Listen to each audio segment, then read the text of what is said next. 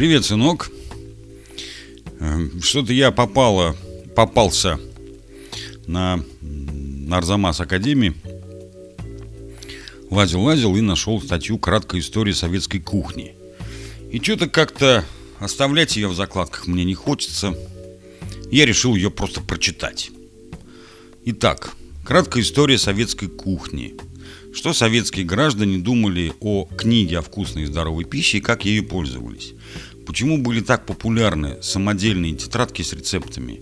И, наконец, каким был тот самый «советский» в кавычках вкус? Автор Мария Пироговская.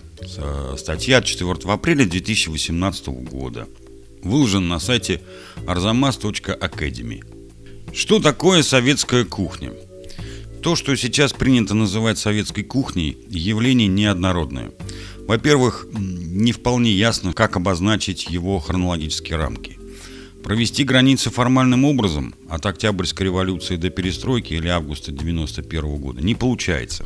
Некоторые нововведения в области кулинарии революционной эпохи, например, блюда из сои, исчезли уже э, в 1930-е годы.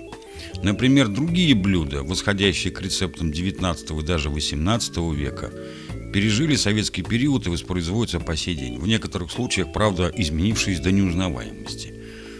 Какие-то блюда были заимствованы из кухонь союзных республик и стран Восточного блока и подверглись разной степени адаптации. В целом, судьба конкретного рецепта могла зависеть от его социальной репутации и ритуальной функции – от доступности ингредиентов и трудоемкости исполнения. Отдельные блюда, которые теперь считаются типично советскими, заняли постоянное место в гастрономическом репертуаре лишь после Второй мировой войны. Во-вторых, под советской кухней, в кавычках, обычно понимают кухню домашнюю. Так из поля зрения выпадает советский общепит, с которым домашняя готовка делила многие рецепты, вкусовые сочетания и акценты. Например, любовь к укропу, лавровому листу, майонезу, картофельному пюре, консервам и компоту. В-третьих, советскую кухню э, вроде бы можно назвать бедняцкой, в кавычках, по аналогии с итальянской кучино павера. С другой стороны, для советской гастрономии также характерен скудный набор продуктов и технологические ухищрения, которые позволяли выжать из этого набора максимум вкусов и вариаций. Однако, в отличие от, собственно, бедняцких кухонь, сложившихся в крестьянских обществах, советская кухня была в первую очередь городской – ее скудость, выражавшаяся в низком разнообразии ингредиентов и предельно обобщенных по сравнению с современными рецептами указаниях, сыр, зелень, мясо, рыба, те, что удалось купить, происходило из особенностей плановой экономики, а не из сезонных изменений аграрного цикла. Все эти обстоятельства порождали весьма специфическое явление – гастрономию – в которой сочетались последствия социалистической экономики дефицита, в кавычках, и необуржуазные тенденции конца XIX века – готовить быстро, качественно и экономно в соответствии с научными и медицинскими рекомендациями. Свой канонический вид – советский стол, особенно в его праздничной ипостаси, получил в эпоху застоя, поскольку именно эта эпоха способствовала распространению воспроизводимости определенного репертуара. Террор, война и блокада были позади, бытовые реформы, оттепели тоже. Жизнь большинства людей была непростой, но относительно спокойной.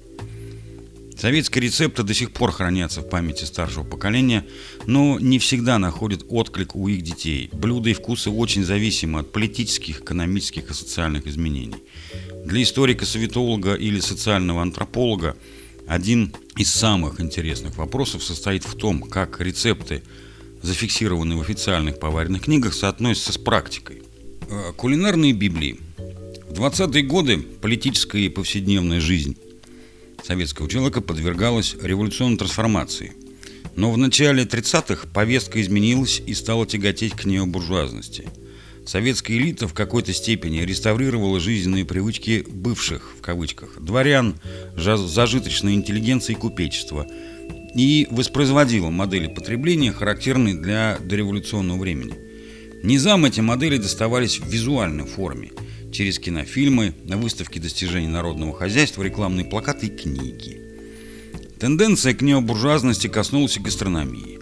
До революции самым популярным источником гастрономических и хозяйственных сведений был подарок молодым хозяйкам Елена Молховец, выдержавшей с 1862 по 1917 год 29 переизданий, не считая выдержек, переделок и пиратских копий. В сталинский период вакантное место поваренной Библии было заполнено в 1939 году, когда по инициативе наркома пищевой промышленности Анастаса Микояна вышла книга о вкусной и здоровой пище. Она была свободна от ностальгических ассоциаций, которые вызывала Молховец, и соответствовала идеологии «жить стало лучше, жить стало веселее». От ранних советских прикладных брошюр 1920-х годов, учивших пролетарскую молодежь стряпать и грамотно организовывать домашнее хозяйство, книга о вкусной и здоровой пище отличалась тем, что, подобно ВДНХ или фильму «Кубанские казаки», создавала фасад зажиточного, благополучного и изобильного быта. В первом издании еще не было тех ретушированных форзацев, занимавших воображение послевоенных поколений, но идеологически издание 1939 года уже содержит все элементы советской гастрономической и потребительской утопии. Призывы к социалистическому изобилию в кавычках, цитаты из вождей, цветную рекламу советского пищепрома, примеры меню, энциклопедические заметки и научно обоснованные советы. Тем не менее, несмотря на популярность и востребованность книги о вкусной и здоровой пище, с 1952 года она регулярно переиздавалась сотнями тысяч экземпляров. У советских читателей она вызывала смешанные чувства – кто-то и впрямь обращался к ней за описаниями базовых приемов и технологий, мерными таблицами и рецептами дрожжевого теста. Но большинство любовалось осетром и пирожными на картинках и язвило над обеденными меню, которые предполагали наличие кухарки и доступ к спецраспределителю. Даже в крупных городах с хорошим снабжением продуктовый ассортимент мог меняться в ту или иную сторону, но всегда оставался довольно скудным. Полностью вытеснить Малаховец из воображения советского человека книги о вкусной и здоровой пище не удалось. У кого-то старые издания подарка молодым хозяйкам хранились в семейном архиве, кто-то цитировал анекдоты про индейку или телячью ногу, которую в случае нежданных гостей всегда можно принести из погреба, а кто-то представлял Малаховец по одноименному стихотворению Арсения Тарковского. Рукописные рецепты. Помимо двух главных изданий с неисчерпаемым мифотворческим потенциалом – в советское время циркулировали десятки специализированных книг, брошюр и буклетов. От популярных кондитерских руководств Роберта Кенгиса до переводных путеводителей по польской, болгарской, венгерской кухне. От базовых методичек до наборов, открытых с рецептами. В каждой городской семье формировалась своя кулинарная библиотечка, но основным документом, фиксирующим представления и желания людей, были самодельные тетрадки с рецептами – в них оседали выписки из книг, вырезки из журналов «Работница» и «Крестьянка», листки из отрывных календарей, записанные на салфетке в гостях пропорции муки, сахара и масла, и семейный рецепт, охватывающий несколько кланов и поколений. По самодельным тетрадкам можно выделить как популярные рецепты и вспышки моды на то или иное блюдо. Например, многослойные салаты, домашнее лечо, мясо под майонезом, торт «Негр в пене», розочки с бизе или рогалики с джемом, так и локальные вариации, которые свидетельствуют о круге общения хозяйки.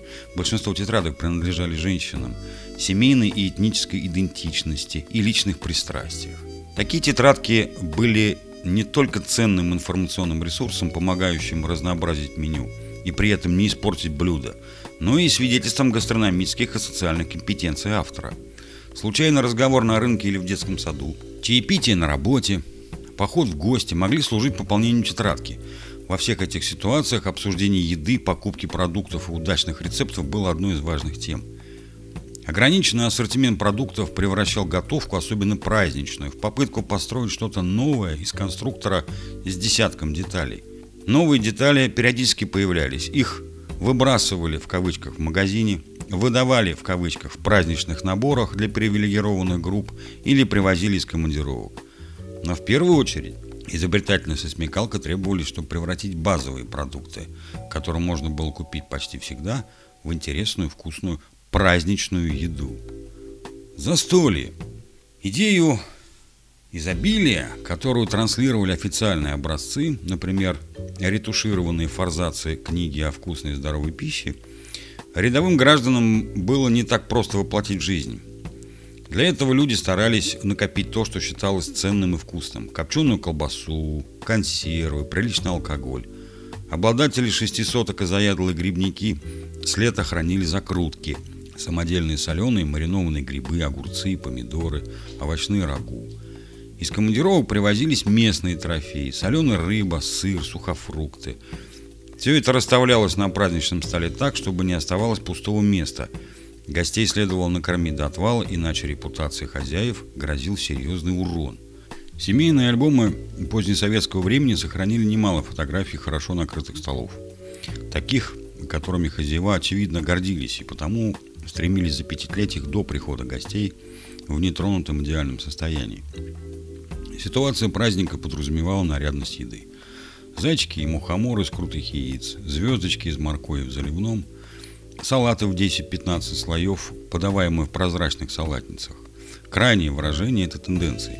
Украшенность до некоторой степени роднит советскую праздничную пищу как с дореволюционной русской, так и с близкой по времени западноевропейской, где тоже широко использовалось декорирование блюд. Только блюда эти состояли из других ингредиентов.